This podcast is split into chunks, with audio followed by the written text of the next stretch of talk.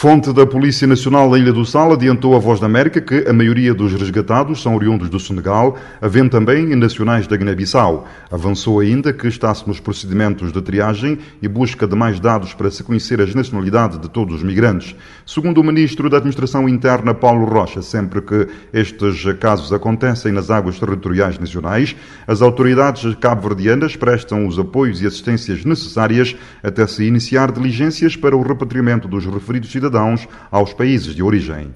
Nós continuaremos a prestar assistência humanitária, nós continuaremos a prestar eh, todos os cuidados que, do ponto de vista de saúde, se impuserem, até a completa recuperação, mas temos as nossas preocupações eh, fronteiriças e as autoridades nacionais irão uh, tomar todas as medidas que se impuserem no sentido de garantirmos a, a segurança dos que vêm, mas também das nossas fronteiras. O governante afirma que se trata de uma situação complexa e que deve ser encarada com a necessária responsabilidade, mas explica que devido às fragilidades e dificuldades do país, não está no horizonte a criação de centros permanentes de acolhimento no arquipélago. Há outras questões que estão no plano diplomático e que vão sendo tratadas, mas nós não pomos eh, a hipótese de manter aqui uh, uh, centros de acolhimento permanentes porque não, não, faz, não faz nenhum sentido, atendendo a nossa, a nossa uh, condição também de país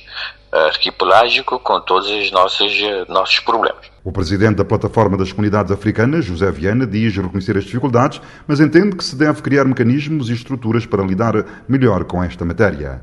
Nós, como um país de solidariedade, de promoção de direitos humanos, devíamos realmente começar a pensar nisso. Começar a ter mecanismos que são apropriados para, pelo menos, amenizar a dor, o sofrimento dessas pessoas. Cidade da Praia, Voz da América, Eugênio Teixeira.